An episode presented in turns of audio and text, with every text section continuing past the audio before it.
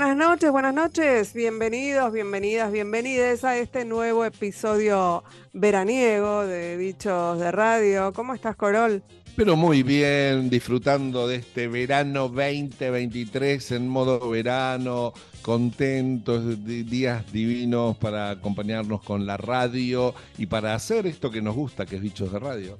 Sí, tenemos un programa súper cargado de invitados, así que de una nos vamos a meter con nuestra primera entrevista con nuestro columnista, podemos decir ya habitual. Eh, en breve charlamos con Francisco Godínez, que está lejos y que está estrenando un podcast y bueno, siempre nos ponemos al día con él respecto de cuáles son las cosas que se vienen en la radio, ¿no? Así es, el gran Frank Godínez está en México, él es parte del Centro de Producción Radiofónica, un, espacio realmente de, trabajo, de investigación, de experimentación sonora, con ejes en radio, en podcast, en documental sonoro, siempre con, con iniciativas, siempre con tendencias que, que nos interesan. Y por lo menos una vez por año hay que hablar con él. Y después creo que vamos a hablar con alguien que hizo un laburo y es parte de un laburo también que viene muy bien para este verano, para las vacaciones, que, que es esta guía maravillosa de la costa atlántica. ¿Oíste hablar de eso? Sí, oí hablar de eso y estoy muy interesada en que me cuenten historias de ovnis, de osnis, de niomos de, y, nazis, y del pato de, Puntamotes.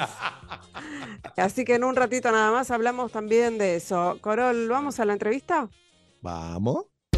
Ingrid Beck y Adrián Corol son bichos de radio. Por Nacional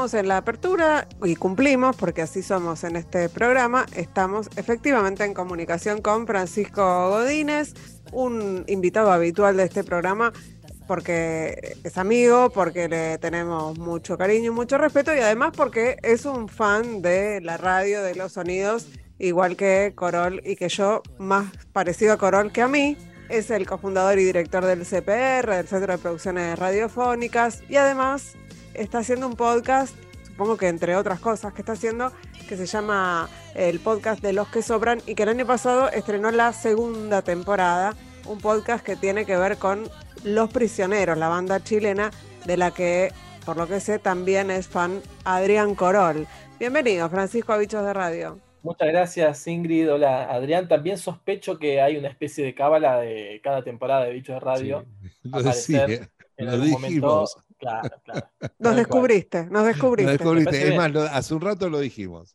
Me parece perfecto, me parece perfecto y les agradezco. Estás en, en este momento en tu gira latinoamericana, porque estás en, en, México, has andado por La Habana, por Santiago de Chile. Lo primero que te tengo que preguntar, si bien es un viaje por ahí más de esparcimiento, si te lográs desconectar en este viaje de lo sonoro, de la radio, de los fenómenos que allí pasan, o si aprovechás también el viaje para, eh, para escuchar y, y descubrir nuevas cosas. Mira, eh, siempre igual trato de ver gente de radio, gente amiga que uno va conociendo, incluso a distancia. En La Habana conocí documentalistas sonoros que, trabajan allá y que conocía solo por, por internet. Y, lo otro que, decís. Eh, ¿Conociste Roque? No, no, ah. este, a, Juan Carlos lo, eh, vive en Holanda, así que. Ah, pero viste que Juan Carlos Roque viene a La Habana seguido. Sí, sí, viene seguido, viene seguido. No coincidí por, por unos días con él pero eh, me encontré con algunos de sus seguidores, discípulos. Juan Carlos es un, gran documentalista que ha trabajado muchos años en Radio Nederland, la radio pública de, la mal llamada Holanda, de Países Bajos. Países Bajos, en la ciudad de Hilversum. Así es, vi a esa gente.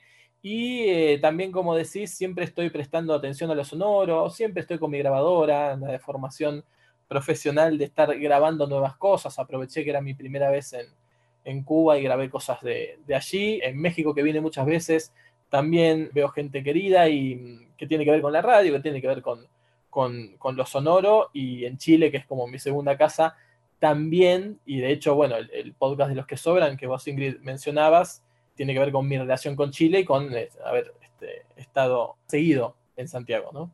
La primera temporada tiene que ver con la historia de los prisioneros. La segunda temporada tiene que ver directamente con Claudio Narea, ¿no? Con el guitarrista de la banda. Sí, ese podcast se dio de una manera muy improvisada y, si se quiere, sí, sí, improvisada. La primera temporada fue una charla de café entre amigos que gustamos de esa banda. Es una banda chilena paradigmática para el rock en español, no tan conocida como debió haber sido en Argentina, pero en esa primera temporada, con dos amigos chilenos y otro amigo argentino que descubrimos mutuamente que nos gustaba la banda, dijimos, bueno, vamos a conversar sobre esto. Y lo grabamos, a ver qué pasaba. Y de ahí salió la primera temporada, que es una charla de café sobre los prisioneros y sobre todo lo que te abre hablar de esa banda que tiene que ver con Chile, con Argentina, con la dictadura, con derechos humanos, con rock latinoamericano.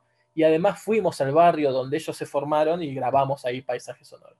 Esta segunda temporada surgió como una oportunidad gracias a también hablando de lo que decía Adrián recién, un colega, Francisco Tapia Robles, que dicho sea de paso es el diseñador sonoro de Caso 63, que es un podcast espectacular de emisor podcasting chileno que es un exitazo. Él hizo el diseño sonoro, lo recomendamos. Y él me contactó hablando de esto, así como estamos hablando ahora, me dijo, pero ¿por qué no le haces una entrevista a Claudio Narea, que es el guitarrista fundador de la banda y que se peleó con Jorge González, que es el gran creador creativo de la banda? Porque es, muy buena onda, va a acceder. Y bueno, ante la oportunidad dije, le hago una entrevista y eso se convirtió en la segunda temporada, donde él cuenta un poco su versión, donde también hablamos de su carrera solista, donde hablamos de esos mismos temas que hablamos en la primera temporada, de política, de arte, de cultura, de Chile. Así que bueno, quedó como segunda temporada esta vez con la voz protagónica de un protagonista de esa historia. ¿no? A, ver, a ver, a ver, yo me meto porque es muy importante algo que decías por ahí, en Argentina no se conoce a los prisioneros lo, que se debiera. Cuando uno entra en ese mundo, claro, eran épocas donde acá también surgían otras bandas con mucha proyección a nivel latinoamericano y demás, pero yo creo que Jorge González, que es un artista de los grandes compositores chilenos a la altura de los grandes de la historia. Y mira que en Chile hay, ¿eh? hay, hay, Violetas y hay, y hay Víctor Jaras. Y Jorge González es alucinante el nivel compositivo, el confrontativo, políticamente incorrecto, bueno, ni hablar sus cualidades, y como todos ellos vienen de, de, allá, ¿no? De, un barrio como, como San Miguel, de un lugar muy humilde que ni tenían instrumentos, pero la banda es realmente muy original. Yo de verdad que soy fanático enfermizo de los prisioneros, me veo cuando puedo los, los videos, escucho el podcast, por supuesto, los back de los estadios, conozco al, a, Carlos Fonseca, que es de alguna manera quien eh, fue el mentor de ellos casi, ¿no? Una historia parecida al inicio de los Beatles, digamos, porque tenía que ver con una disquera. Es un fenómeno muy, muy interesante y te digo más, eh, tienen esa historia que a Ingrid me parece que le encantaría, de lo que pasó en el medio, los quilombos, las peleas.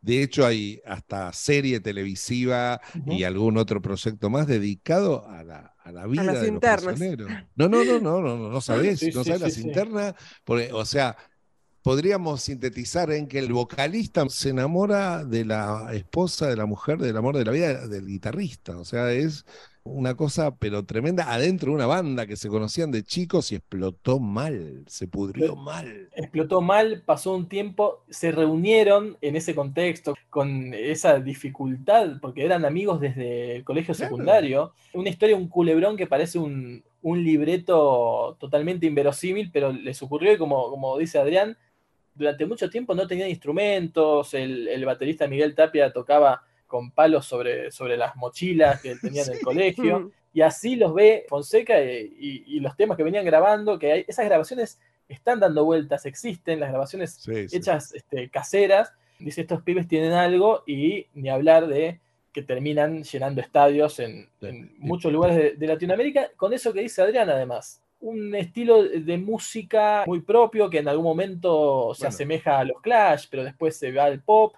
Y un Jorge González que tiene una poética, unas letras totalmente confrontativas, políticamente correctas, eh, muchos... Eh, eh, escucho, bueno, es una sus peleas con el periodismo y demás, pero estoy pensando las últimas grandes movilizaciones, ¿se acuerdan? En Chile, prepandemia, las violentas y demás, lo que se escuchaba era, en una generación cantaban el pueblo unido de Quilapayún, pero el himno, el himno fue el baile de los que sobran, de los prisioneros. Mis amigos se quedaron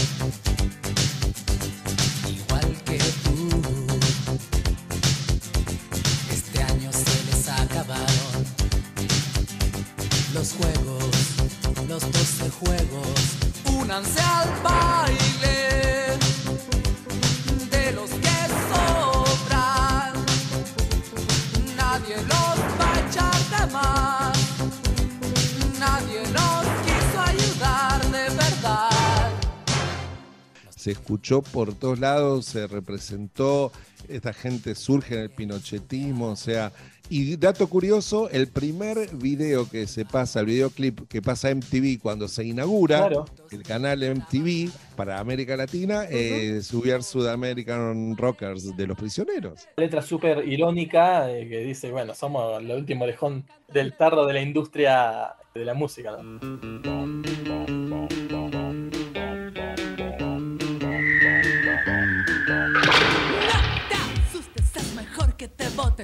ya no has llegado a tu trabajar. No, atiendas el mensaje, atiende los golpes. Decimos lo que sabes, pero sabemos cómo hablar. Es como rock and roll, pura música basura. Un poco transformada para que suene igual. Pintamos el mono, pero no está lo mismo. Plagiando y copiando como todos los demás. Elvis. Creo que con esta conversación podés editar algo para la tercera temporada, Francisco. Sí, de hecho yo tengo invitado a Adriana que nos juntemos a hablar de los prisioneros para hacer una temporada con él, así que en cualquier momento va, Pensaba, Francisco, cuando hablaste, recién recomendaste Caso 63 y hablaste de diseñador sonoro, y es una figura, diseñador o diseñadora, es una figura relativamente nueva, ¿no? No se hablaba hasta hace unos años de diseñador o diseñadora sonoro. ¿Qué es eso? Sí, en realidad eh, con el, auge del podcast empieza a haber especialización de roles y ahí se recupera un poco lo que venía quizás del radioarte, que era de la ingeniería de sonido y quienes se preocupaban más por hacer la vestimenta sonora y aparece el diseño sonoro como una actividad que no es solamente editar o solamente el montaje. Cuando hablamos de montaje es esto, de juntar las voces con los efectos, con las músicas, hacer el armado de lo que se escucha todo junto después en, un audio, sino también pensar como los diseños. Proyectualmente, tengo que generar cierta emoción, entonces invento un sonido, proceso una grabación para llegar a determinado tono, le imprimo toda una, identidad sonora a un contenido, este, ni hablar de pensar en la, banda sonora, todo eso es un, trabajo que es más allá de editar o de poner soniditos, sino que es pensar integralmente cómo ha de sonar una pieza y con qué propósitos, ¿no? A veces tiene que ver con generar algunas emociones. Recién recomendaste Caso 63 y ya que te tenemos acá, te quiero preguntar, ¿qué descubrimiento hiciste últimamente? ¿Qué tenemos que escuchar que valga la pena, que no nos tenemos que perder? Bueno, yo soy muy, muy de, de escuchar documental sonoro, como ustedes saben, y esos son más que podcast con temporadas, son producciones muy efímeras individuales de autores o autoras que andan haciendo sus cosas. Ahí aprovecho para, decir que si van a la página de Sonodoc, que es el foro de, documental sonoro en español, hemos abierto una cosa que le llamamos Docuteca, donde empezamos a almacenar toda esta producción dispersa que hay en Iberoamérica, que es muy interesante. Ahí, las últimas cosas que están colgadas es forosonodoc.org barra docuteca. Hay cosas que les van a volar la cabeza por las historias, algunas son una forma de radio más tradicional, si se quiera, y otras tienen trabajo sonoro y de, este, de diseño y de pensar en los sonidos que, está muy bueno. Pienso en Masa y Puzzle de Fronteras de Laura Romero, Pienso en Another Magic Spell de Itatí Gandino, que es argentina, que es un documentalito cortito, pero que es muy lindo, eh, donde ella dice que se olvidó la voz de su abuelo. Y entonces Mm. trata de buscarla.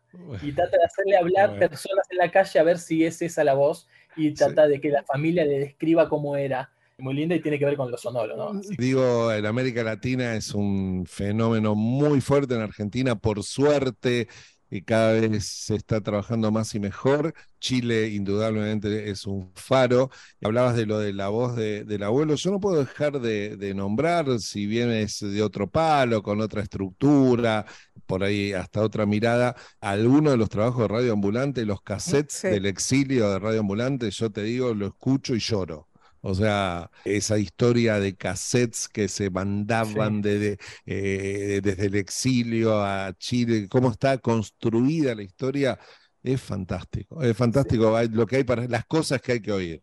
Sí, sí, sí. eh, bueno, ni hablar, siempre recomendamos a las raras, que Sí. viene del mundo del Sí. podcast, pero que se mete de lleno en buscar eh, el diseño sonoro, hacen diseño sonoro ellos mismos. Descubrimos Lalo, las raras ¿no? gracias a Lalomir. Nos Sí. recomendó Mirá. escuchar. Sí, Mirá, hace unos años. sí. Este, Es muy buena, la, la última temporada ha salido solo en, en Spotify creo, pero ya está en su página también. Le ponen mucho, mucho al paisaje sonoro, a, a la música original, está buenísimo.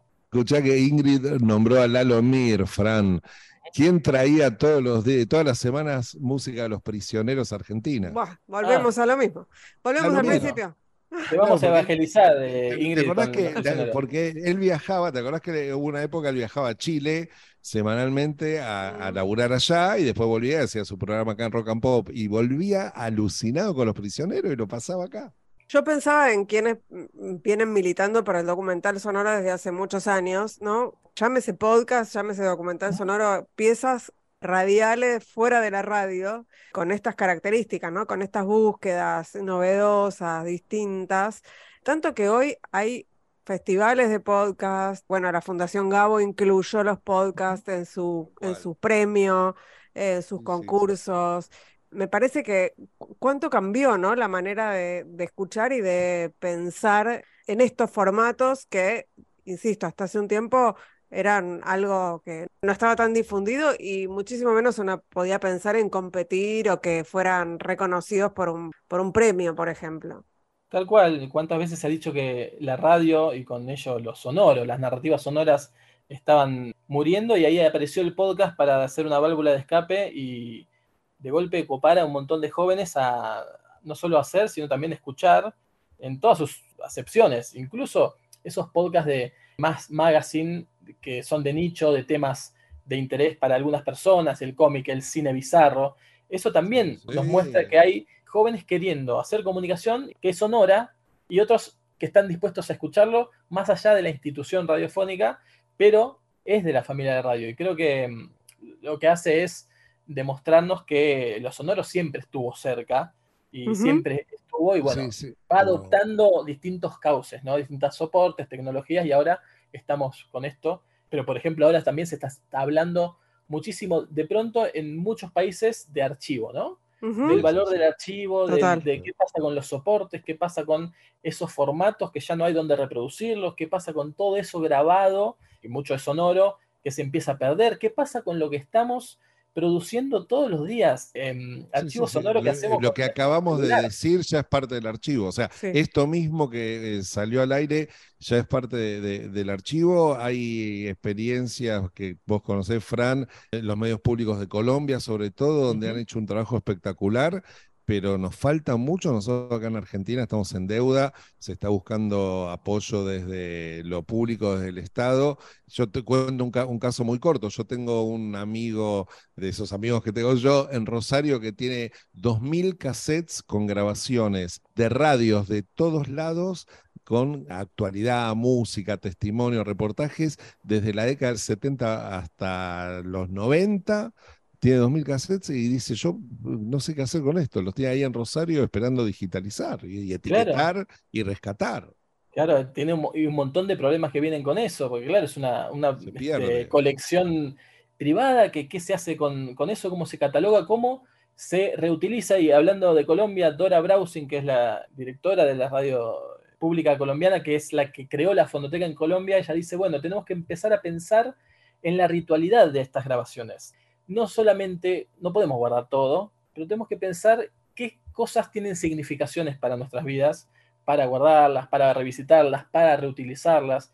Y creo que todo eso, hablando de lo que hablaba Ingrid recién, también empieza a ser una incógnita, un interés, algo que nos vuelve a traer al sonido, qué pasa con yo grabando en mi casa cosas para tener, después qué hago, cómo lo conservo, cómo evito que se pierda, cómo lo utilizo. Ahí hay cosas que también, más allá del podcast y más allá de la radio, se va a venir otra forma de interesarnos por los sonidos y, todo esto, ¿no? Ojalá, porque además me parece que en el momento, voy a, por ahí voy a hacer un salto con el que no sé si estarán de acuerdo, pero me parece que estamos en un momento globalmente en el que hay mucha gente apostando a eliminar la memoria, ¿no? Entonces, eh, toda la recuperación de los archivos en este caso de los archivos sonoros, me parece que viene a contribuir a sostener el sistema democrático, la historia, me parece que, tiene que ver con eso también, ¿no? Sí, sí, de acuerdo, completamente. Y estamos haciendo, como decíamos recién, ¿no? Esto, esto ya es archivo de, de futuro, volviendo, esto es un guiño de prisioneros, conozco unos cuentos sobre el futuro. el tiempo en el que los aprendí fue el más seguro, dicen por ahí, y algo, algo de eso hay, ¿no? Y para poder conocer los cuentos sobre el futuro hay que tener memoria. Sí, sí, tal cual. ¿Ves, Ingrid, que te vamos a terminar eh, evangelizando con los prisioneros? Termina, y se va a ah. buscar. no, y, Jorge González, el personaje de Jorge González. El personaje de Jorge González, que es espectacular. en sí mismo es una película. Sí, si me disculpan, los voy a dejar porque me tengo que ir a escuchar a los prisioneros. y, a, buscar a González. y a buscar a González, sí, a escuchar todas las, dos temporadas del podcast de Francisco porque escuché cosas salteadas. Así que muchas gracias, Fran, por esta entrevista con Bichos de Radio. Hemos cumplido con nuestra cabala, pero además siempre es un placer el diálogo con vos y esperamos vernos en algún momento, ¿no? Hace ya desde hace varios años que no podemos eh, vernos personalmente, pero creo que ya, ya es hora. Sí, sí, sí. Este año sin duda va, a suceder. Gracias Ingrid y Adrián, como siempre. Un abrazo, grande. ¿Dónde vas? ¿Dónde vas? Voy camino a la ciudad. Yo estoy tranquilo respecto a, mi vida. Eso sí. Pero no, puedo decirte que, eh, que voy a disfrutar de ser uno de la banda porque en realidad es como ha tenido demasiados momentos y demasiado cosas sucias, digamos, la, banda al interior. Y, eso me motivó a escribir el libro. En el fondo es como es un libro que cuenta una historia loca, loca. Claudio habla de su libro Los prisioneros, biografía de una amistad. Yo mismo cuando lo, lo estaba escribiendo decía, que no creer. O sea, como demasiado, las cosas que fueron sucediendo. Debutamos como Los Prisioneros el 1 de julio de 1983, en el auditorio del Colegio Miguel León Prado. Comenzamos con Paramar. Seguimos con otro que debimos haber grabado porque era muy bueno, me importan más de lo que piensan.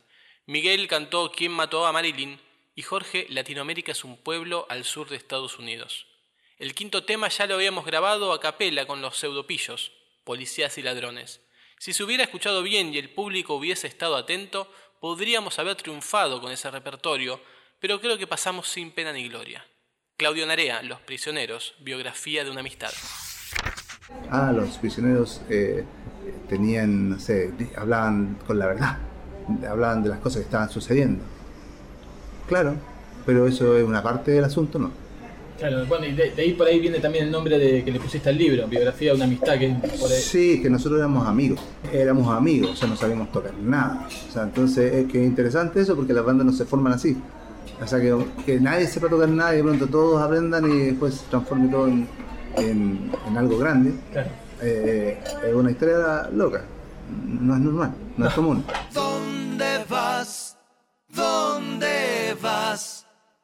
Voy camino a la ciudad.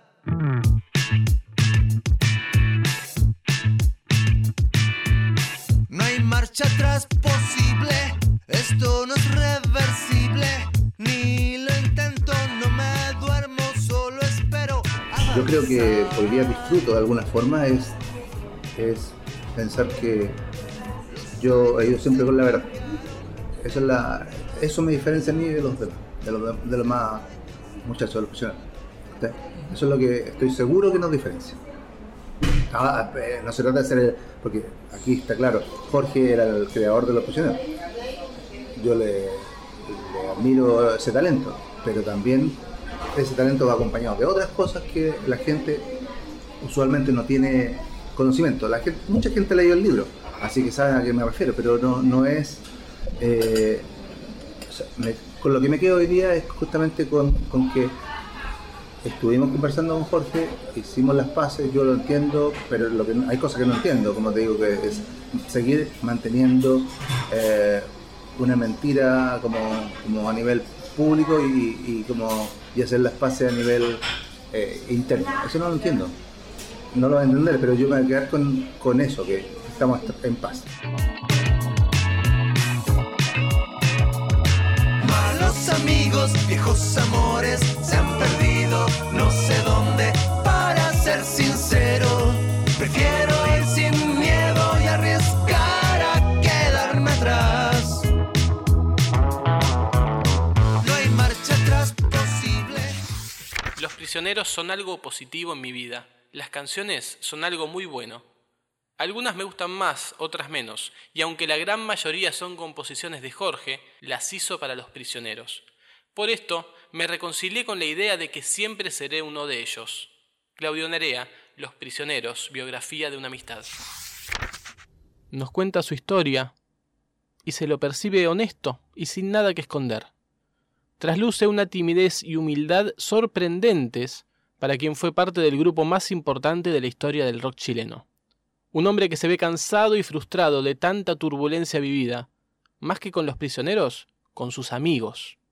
Como él se encarga de remarcar ya desde el título de su libro, Los prisioneros, biografía de una amistad. Eso es.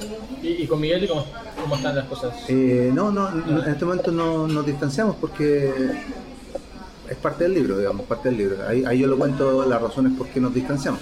Entonces, pero nos distanciamos y esa distancia fue provocada por él, eh, porque, bueno, no da lo mismo, no, no tiene mucho sentido que te explique ahora porque, porque meterse más temas. Pero creo que, que el hecho de la fama y el, eh, el poder, digamos, el, el dinero te va cambiando completamente. O sea, si alguna vez pensamos, como grupo, pensamos cosas que están escritas en las canciones, hoy día obviamente eh, no existe eso. No existe. Entonces, esa, eso es lo que finalmente nos separó. También eh, se, se menciona que va a venir una, una serie nueva. Sí, sí, pero eso, eh, a ver, esa es la razón por la cual dejamos de tocar con Miguel. Ahí va. Claudio es una persona que valora mucho, por sobre todo, la amistad que sostuvo con los prisioneros. Se lo ve dolido no por la banda que se rompió, sino por las amistades que se fueron dañando. Pero esa es la razón por la que dejamos tocar. No me pareció que fuera algo, jamás pensado, digamos, que, que una cosa que tiene que ver con el, el- el fondo es como el permiso para que hagan la serie, porque eso es. Es prácticamente eso. El, hey, puedes hacer la serie, acá está el nombre. La serie va a tratar de nosotros tres, con nuestro, No, nuestros triunfos, nuestros conflictos, pero cobra uno. Claro. O sea, y a él le parece lo más normal. Es su marca. Es loco. Esa es la razón por la cual dejamos de tocar. Claudio se siente dolido por la traición, pero sobre todo la traición a lo que decía el grupo y al grupo de amigos que eran. Eso parece ser lo que más le importa, más allá de las luces del éxito y las promesas de la fama.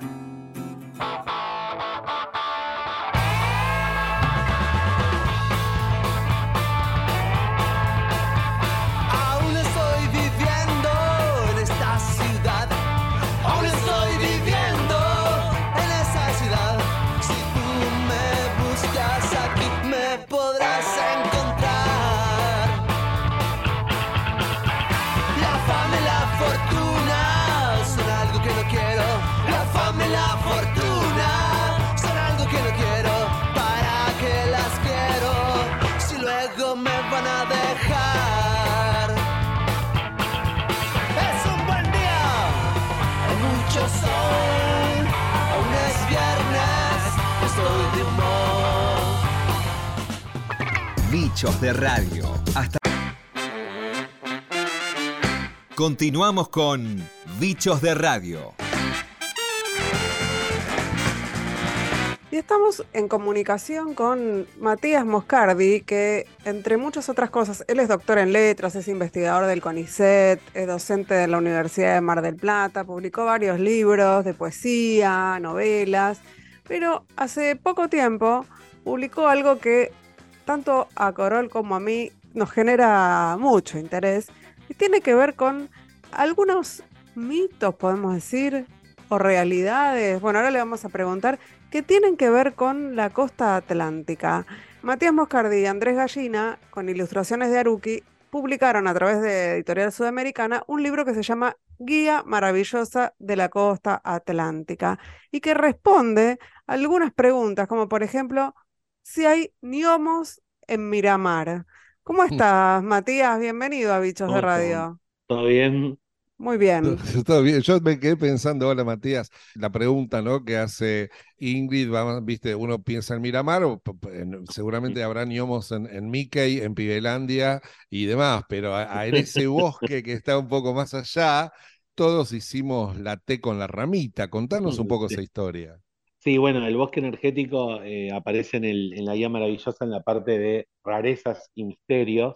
Es cierto, todos hicimos esa T y, y todos comprobamos que la T funciona. digamos. Y bueno, forma parte, digamos, de, de algunos de los, de los misterios que logramos compilar para, para el libro, que a su vez están emparejados también con rarezas, ¿no? Porque al lado del, del bosque energético aparece, por ejemplo, no sé, el cable que abastece internet a toda la Argentina, que sale del mar y están las toninas, que para Sí. nosotros es como si fuera un gnomo, digamos, o sea, es el equivalente a un gnomo porque es una cosa tan irreal e inverosímil que lo pusimos en la sección de rarezas y misterios. Y en el libro un poco la rareza y el misterio están empalmados, ¿no? O sea, e- e- es, casi todo una rareza y un misterio, tipo una ola es un misterio también. Sí, bueno, ustedes cuentan, por ejemplo, en el libro que efectivamente hubo un tsunami, algo yo no lo sabía, lo supe leyendo el libro, que hubo un tsunami en la costa atlántica y que aparecieron tiburones, por ejemplo. Eso, eh, no sé, ¿podés contar también esa historia? Te preguntaría por todas las historias. Sí. Hubo un tsunami en 1954 de escala 2 en una escala de 6, o sea, fue un tsunami menor, pero fueron tres olas que impactaron en la zona de la Bristol y tuvieron varios heridos, no hubo ningún muerto, pero fue una cosa de alguna manera memorable que entró como en el, en el imaginario de la costa. Y al día siguiente, después de, de esas tres olas gigantes que entraron en esa zona, en Miramar se registró el único ataque de tiburón blanco en toda la costa argentina hasta la fecha, o sea, el único que hubo. Mordió a un bañista que además al tiburón no lo vieron, o sea, el tipo, imagínate, no existía ni la película Tiburón de Steven Spielberg, o sea, Claro. que el acontecimiento fue pesadillesco elevado a la enésima potencia, ¿no? Porque ahora, bueno, viste la película y ya sabés que te puede atacar un tiburón, en ese momento ni se sabía. No te lo ¿No? esperaba. No, claro, era inesperado, pero inesperado en serio, ¿no? Inconcebible, digamos. Eso, el tipo lo mordió, ¿hay registro de, del- de- de- o son historias? ¿Cómo llegan esas historias a ustedes, digamos? no, no, en este caso eh, la persona fue al hospital de Miramar, ahí le encontraron, le sacaron de la pierna un diente y lo llevaron a analizar al Museo de la Plata y Ah, ahí se enteraron que era un diente de tiburón blanco, era un diente grande. muy No, bueno. eso está, eso está en la prensa gráfica. El libro de alguna manera es un libro que, que está escrito todos los veranos. O sea, si Mm, nosotros escuchamos la radio y leemos el diario, nuestra guía maravillosa está de alguna manera ahí, ¿no? Porque el periodismo escribe una y otra vez Lo alrededor mismo. de estos mitos, de estos clichés del verano, ¿no? Entonces nosotros quisimos tomar todo eso, cristalizarlo en un libro, de alguna manera, y a la vez aplicarle el filtro de una mirada maravillada, ¿no? De una mirada extasiada, enamorada también, medio fan, hincha de la costa mm. atlántica, ¿no? Como si fuera un equipo de fútbol. Es lindo eso, el tono, ¿no? Porque no hay eh, ahí un, un tono de eh, desmitificar, sino de dejarse llevar por esas historias. Totalmente, sí, sí, totalmente. Nosotros lo que queríamos no era eh, abordar la costa desde, por ejemplo, no sé, desde una localía, yo vivo en Mar del Plata, podría haber hecho un recorrido más clase B, más under, Mm, más alternativo, que está a nuestro alcance, digamos. por una cuestión de experiencia. Pero lo que quisimos era justamente abrazar el cliché.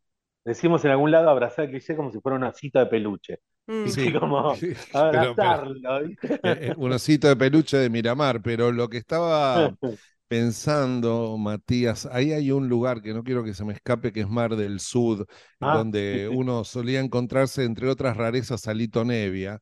De niño conocí a un chico, un compañero de la escuela, Miguel Schweizer, ¿no? Apellidado Schweizer. Y él, por una cuestión familiar, nos contaba las historias de Mar del Sur, obviamente del hotel, llegué a conocer a, al Claro. famoso Gamba y demás. ¿Esa historia Ah. está abordada? ¿Cómo, cómo la tratan? Esa historia aparece también en la sección de misterios y rarezas. Es la historia del hotel, que viste que tiene Boulevard. el Boulevard Atlántico, que tiene como una cosa de, de- una caterva de acontecimientos y de eventos. Películas que se queman o, na- o- o pista nazi. Sí, sí, sí, de todo. Pasó de todo ahí. Pasó de todo y a lo largo de los años una catástrofe tras otra. El dueño se suicidó, el hotel fue utilizado como cementerio. De, de hecho, tiene un graffiti en la parte de atrás muy grande que dice cementerio y fue utilizado como cementerio de niños, cementerio después de una pandemia. La gente del lugar veía estacionar los submarinos nazis, en teoría paraban ahí. Eso se repite, el avistaje de submarinos, después seguramente te preguntaremos de otros avistajes, Mm. pero el- Ajá. el- el- la- los submarinos, las luces desde el agua coinciden casi en, bueno, el Mar del Plata, hablábamos el año pasado acá en este programa con Abel Basti sobre los dos submarinos que aparecieron efectivamente en Mar del Plata, pero siempre en todo el litoral marítimo se han visto, ahora hace poco hay alguna sospecha en Quequén también, hay muchos testimonios de presencia de alemanes, de submarinos, de luces Sí, que vienen, sí. de cajones que bajan, de gente armada, y en este hotel no podía ser la excepción. No, no, además, cuando te acercás al hotel, realmente, si bien yo soy bastante escéptico, la inmensidad del hotel, el tamaño que tiene, ¿no? Que es como, en medio en, el- en la última calle de Mar del Sur, ¿viste? Como que aparece este coso que es como un gigante frente al mar. ¿Qué hace eso ahí? sí, ¿qué hace eso ahí? Y genera como una, una energía de extrañeza, ¿viste? Ahora lo están, lo están remodelando y bueno, perdió un poco de sordidez porque el techo ahora lo están haciendo de nuevo, pero realmente eh, se nota que es un lugar oscurito, digamos. Yo quiero preguntar por lo que, bueno, vos dejaste ahí medio pendiente, Corol, que tiene que ver con los otros avistajes, y estamos hablando de los ovnis. Ustedes no desmienten que haya habido avistajes y que haya ovnis por la costa, básicamente. Diosnis. Y Sí, ovnis. ovnis. Mirá, ayer justo me hicieron una nota de un canal de YouTube específico del fenómeno ovni, que fue como la nota más extraña en la que yo estuve. Y bueno, lo que nosotros encontramos, yo personalmente soy fanático del fenómeno en sentido en que soy un lector de la revista Conozca Más, muy interesante, desde muy chiquito, y eso me formó como lector de alguna manera. Entonces, los expedientes secretos X, siempre tuve como simpatía, digamos, de alguna manera por, por el fenómeno. Y ya delimitando la sección del libro de misterios y rarezas, dijimos, bueno, obviamente no puede faltar el fenómeno ovni, y nos pusimos a bucear, algunas cosas yo las conocía, digamos, acá en Mar del Plata hubo un- una especie de institución o centro de investigación de ufología muy importante que después cerró, bueno, en fin, nos centramos en dos casos, uno de la década del 70 de Miramar, que fue cubierto de hecho por la revista muy interesante en su momento, que fue un tipo de apellido Gregorini que dice que vio en su patio descender una luz muy potente, bueno, dio un testimonio ahí, y después uno más contemporáneo de acá en Mar del Plata, que ahora se me escapa el apellido porque era medio complejo, de un tipo que se conoce como el cazador de ovnis, que saca como 4.000 fotos por día del cielo y tiene una teoría de que hay un arco. Y todo eso para nosotros en el libro es como un fenómeno poético en sí mismo, porque imagínate que alguien que saca 4.000 fotos del cielo tiene una percepción completamente extrañada del cielo y es acorde a lo que el libro de alguna manera propone. De hecho, yo ayer decía, hay un, un verso de César Fernández Moreno, un poeta argentino de la década del 50, que dice, si ustedes vieran descender un platillo volador, ¿qué harían? Saldrían a correr a contarle a todo el mundo. Bueno, para un poeta, todas las cosas son platillos voladores. Entonces, el libro tiene algo de eso, ¿viste? Como que nosotros, para nosotros, una ola es un ovni, un caracolito es un ovni, y todo nos genera esa fascinación y esa extrañeza sobre todo. De ahí el tono, como el tono casi por momentos lisérgico, hiperestasiado de la escritura.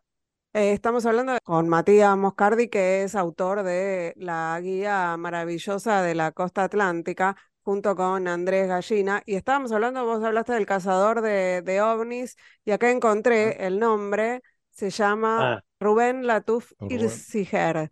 era difícil, ¿viste? Sí, era difícil. Pero bueno, pará, nos quedamos con los ovnis, cosa Ajá. que no desmentimos su existencia ni sus avistajes, y mencionó también Adrián a los OSNIs, que son los Sí, objetos sí. submarinos no identificados. Claro, donde hay Sí, agua sí, sí, aparecen, aparecen los, Sí, los sí, sí. OSNIs aparecen donde hay agua, sea el lago. Ness o sea el mar. Sí, sí, sí. Es que el mar tiene toda una cosa medio sobrenatural. O sea, es, es un objeto natural, pero tiene como un costado sobrenatural, porque en algún punto es tan, es tan vasto como el universo. Vieron que siguen haciendo un montón de investigaciones asociadas a las profundidades submarinas y las especies, qué sé yo. Entonces, de alguna manera tiene su propia mitología, digamos. Matías, ¿y cómo, cómo surgió la idea de este libro, así, de este libro de admiradores, ¿no? De fans de la, de la costa, y cómo fueron eligiendo las historias? Bueno, en principio con Andrés eh, veníamos ya de otro libro que salió en 2016 por la editorial Eterna Cadencia, que se llamaba Diccionario de Separación de Amor a Zombie. Y era un libro, literalmente un diccionario, ordenado de la A a la Z, con 260 entradas que tocaban el tema de la separación amorosa. De ahí, después de eso, a los pocos años, eh, en el 2020, fue la pandemia, bueno, los dos fuimos padres y al toque nos surgió la idea de, volver a escribir un libro juntos y qué sé yo, y bueno, empezamos a escribir un libro sobre el mar, en principio, Andrés es de Miramar, pero vive en Buenos Aires, y teníamos eso como un objeto en común que a los dos nos gustaba mucho. Pero el libro se nos hacía muy, muy inmenso, ¿viste? Como no, no podíamos recortarlo de ningún lado, Como el mar, perdón, tenía que decirlo. Sí, Sí, claro, tal, tal cual, sí, sí, sí. Los libros y poemas y textos sobre el mar son más vastos que el mar. O sea, es Así, tremendo. preguntarle a Alfonsina, claro. claro, no, no, todo, todos. Empezó a aparecer lo, lo más cotidiano, lo más cercano, ¿viste? Como yo tengo la estatua del pato de Punta Mogotes acá a un, a un par de cuadras. Eh, entonces empezamos a escribir sobre eso. Y ahí, ahí apareció, ¿no? En esa proximidad, en esa familiaridad aparecieron, empezaron a aparecer esos objetos cliché, lugares comunes que a nosotros nos encantan. Y dijimos, bueno, tiene que ser algo asociado a la costa atlántica. Y al principio el libro se llamaba Maravillas de la costa atlántica. ¿No? Maravillas, aparecía la maravilla. Es como una palabra que sacamos de Alicia en el País de las Maravillas, ¿no? Porque Sí, claro. la idea sí, se- sí. sería como ir por la costa como si uno anduviera por el País de las Maravillas. Ese espejo de agua. Claro, totalmente, totalmente.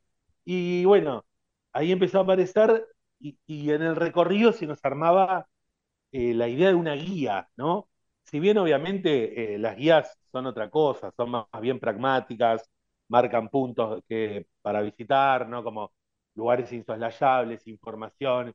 Y acá si bien hay algo de eso, también está como, en realidad lo- e- es una guía más bien asociada a lo afectivo, a lo emocional, lo que, y lo que intenta transmitir todo el tiempo es la emoción de estar ante un personaje o ante un objeto o ante, o ante algún animal o ante un vehículo, no sé, está el trencito de la alegría, por Mm. ejemplo.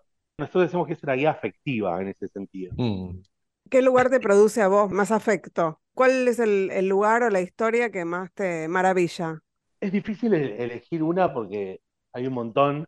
Personalmente, una cosa para mí muy entrañable es la estatua del pato. No sé si la ubican. Sí, sí, perfectamente, por- perfectamente. Lo ubico porque pasábamos todo el tiempo por ahí en un momento y eh, también me he alojado ahí y sigue ahí, y sigue ahí, Sí, sí, sí, sí, haciendo punta, haciendo esquina. sí. Y es este, extraordinario porque, obviamente, yo paso todos los días por ahí, ya me acostumbré, pero en la entrada intentamos darle como un giro de, bueno, ¿cómo se ve esto por primera vez? O sea, venís a- manejando Claro. por la Avenida de los Trabajadores y de pronto aparece un pato gigante de 12 metros. Claro, que no, no- es el arco de Miramar, porque el arco de Miramar, mal que mal, te lo podés imaginar. Claro, El- y tiene algo más clásico, es más Claro, esperable. está- te- tiene un porqué. Sí, los Claro, arcos en general son característicos, no, no, no, no son excepcionales. Exacto, Pero cual, el pato cual. ese, que además es un pato que no. Es el pato de Punta Mogote. Sí, sí, sí. Bueno, ha cambiado mucho de remera, tuvo Sí, sí. remeras. Lo han intentado robar, lo han intentado bajar a hachazos de la base y, y arrastrar con una camioneta. Ha quedado decapitado después de un, de un temporal. O sea, tiene como una serie de, de- de Esto- eventos desafortunados eh, que ha acumulado a lo largo de su existencia. Ahí sigue y hay quien lo, lo- hay quien lo cure. Es Sí. genial, es genial. Eso es, Sí. un, es una parte, ¿no? Y ya de, de- del lugar, ya es parte de una identidad también. Sí, es como una especie de monumento quiche, por más que esto parezca una contradicción, ¿no? Pero es como, como una especie de, sí, de, Sí, es como, de- es como, y mirando a los lobos marinos de allá de, de Mar del Plata. claro, O sea, claro. que, toma, acá estoy yo. Bueno, es que en realidad, perdón, lo kitsch me parece Sí. que es algo que recorre muchas de, de las historias de la costa atlántica, es una característica. No nos vamos a los cool ahora. No, no, no, totalmente. Y, nosotros somos de alguna manera fanáticos. Pero, por ejemplo, cosa curiosa, no hay un llaverito del pato que te vendan en el puerto. Eso estaría re bueno, ponerle, que Claro. alguien, porque ya es un símbolo el pato. Digo, y, y- y tampoco lo, lo que, lo que encontramos eran más bien notas, pero no había nada escrito en términos literarios sobre el pato, ¿no? Ujú. Entonces dijimos, bueno, esto tiene que ser como una especie de reivindicación de alguna manera. Porque también está esa cosa que uno o se ríe de lo quiche o lo parodia, viste como está la distancia, la distancia cómica, la distancia irónica. Y nosotros dijimos, bueno, no, en realidad tenemos que abrazarlo, hay que amarlo quiche, Sí, sí, sí. Y también quedarte con esta cosa de, eh, te- estaba pensando en, en los lugares comunes eh, y sobre todo en Mar del Plata y alrededores del traer alfajores, ¿no? De, de- Claro. de- de lo que tiene que ver con los objetos, el, el caballito de mar que el hipocampo que te da la, meteorología. Hay una serie de elementos, como decía. Ingrid recién, que indudablemente tienen una connotación impresionante y están en, el- más el- de- en muchas casas, ¿no? Total. El libro cierra con una parte que se llama Recuerdos de, del viaje y son todos entraditas alrededor de los souvenirs, ¿no? El lobo de mar que cambia de color según el clima, los llaveritos, y ahí aparecen el hipocampo, la estrellita de mar, la bola de boliche, bueno, de todo. Y las tienditas de souvenirs, que acá en Mar del Plata son, son realmente, han resistido, por ejemplo, la pandemia. Mm, Hay unas que están ahí por la, la principal, por San Martín, se mantuvieron en pie vendiendo caracoles, es increíble. Y bueno, entonces el libro cierra con, con eso, ¿no? Con, con textos, ensayitos alrededor del souvenir, que por otro lado también es un clásico, ¿no? Como que de pronto te compras 20 llaveros porque están re baratos, te compras una Sí. hojota, un no sé qué, no sé Sí. cuánto, y después repartís, ¿viste? Le das el Total. lobito a Sí. Mengano, y hay algunos que son, no sé, yo tengo uno que es una pirámide que adentro tiene un pato, es rarísima, ponele, como, ¿cómo se te ocurrió hacer una pirámide con un pato adentro de llavero? Bueno, pero en realidad todas las artesanías y decoraciones de muchas de las casas de veraneo de la costa argentina tienen esas características, están llenas de esos adornos hechos de caracoles y de todo Sí. eso que pueden ser vistos como mira qué cantidad de porquerías o mira qué lugar tan característico, ¿no? ¿Sabes, sabes qué estaba pensando yo en el puerto de Mar del Plata? Una rareza que estoy viendo acá desde donde estoy hablando, como un localcito que tiene estas serigrafías que hacen de viejos avisos, gráficos de chapa y demás, y encontré Ajá. uno donde está escrito el relato del gol de Maradona a los ingleses por Víctor Hugo Morales. O sea, Mirá. esa locura la encontré en Mar del Plata. Sí, sí, sí, sí, sí. Son típicas perlitas de, de la costa atlántica, esos objetos, viste, raros que encontrás, sobre todo en esas tienditas, viste, como cerca del mar, a veces ocultas. Esto nos encanta. Y el libro es un poco también una reivindicación de toda esa serie de objetos, ¿no? Que como rozan el mal gusto, muchas veces son vituperiados Ujú. o No, ninguneados. Me quedo pensando, antes me nombró el tren de la alegría, ahora se me ocurren los circos que andan por, por la costa. Claro. ¿Cómo, cómo van cambiando los personajes del tren de la alegría? Que algunos que pasaron los años y algunos que ya no existen en ningún lado y de repente vas y en el tren de la alegría te aparece, no sé, la pantera rosa. Sí, la O sea, patea hay- rusa con Iron Man, ¿viste? Sí, sí, sí, hay una mezcla de épocas que, digamos, que no, no, sería posible en la realidad, pero bueno, de eso se trata, Claro. me parece, la magia de, de, de la costa argentina. Eh, Nosotros decimos que es multiversal, ¿viste? es como, total. ¿viste la, la idea de multiverso? O Ujú. sea, tenés a Peppa Pig con, Sí. con Iron Man, a los Minions con Batman, Digo, A He-Man. la- sí, a He-Man con Mazinger Z. Los Teletu- qué sé un yo. Teletubby amarillo. Sí, es una cosa realmente cambalachesca y, y es como un cóctel multifrutal, digamos, ¿viste? Como Genial. Puede aparecer cualquier cosa. Se adelantaron a Marvel, digamos. Matías Moscardi, autor de la guía maravillosa de la costa atlántica, justo con Andrés Gallina, un libro hermoso con ilustraciones de Haruki que editó Sudamericana. Muchas gracias por esta charla así sobre nuestra costa argentina y algo del, de lo argento que tiene todas esas historias que cuentan en el, en el libro. Muchísimas gracias. No, gracias a ustedes. Les mando un abrazo. Un abrazo, saludos al Dibu Martínez. Estás escuchando Bichos de Radio en la radio pública. Quando sono solo in casa e solo devo restare per finire un lavoro, perché al raffreddore c'è qualcosa di molto facile che io posso fare, accendere la radio e mettermi a ascoltare. Amo la radio perché arriva gente, entra nelle case, ci parla direttamente, se una radio è libera, ma libera veramente, mi piace ancora di più perché libera la mente. Los vamos. Los vamos. Hemos Hasta aquí terminado. llegamos. Sí. Hemos terminado. Me estoy, sí, sí, la verdad que fue un programón, ya está. Ya está. se- No, no, pida hasta, hasta el año que viene, no, bueno, ya está. No, no, tenemos uno la semana que viene, Corol. Ah, bu- ah, bueno, volvemos la semana que viene. Sí, Bueno, volvemos la semana que viene.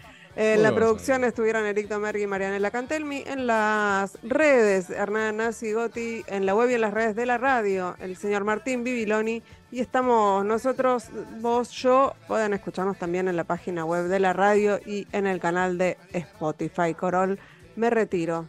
Bueno, vaya tranquila y le recuerdo que el viernes que viene nos reencontramos aquí en Bichos de Radio, que es apenas. Un programa de radio. Parla direttamente, se una radio è libera, ma libera veramente, mi piace ancora di più perché libera la mente.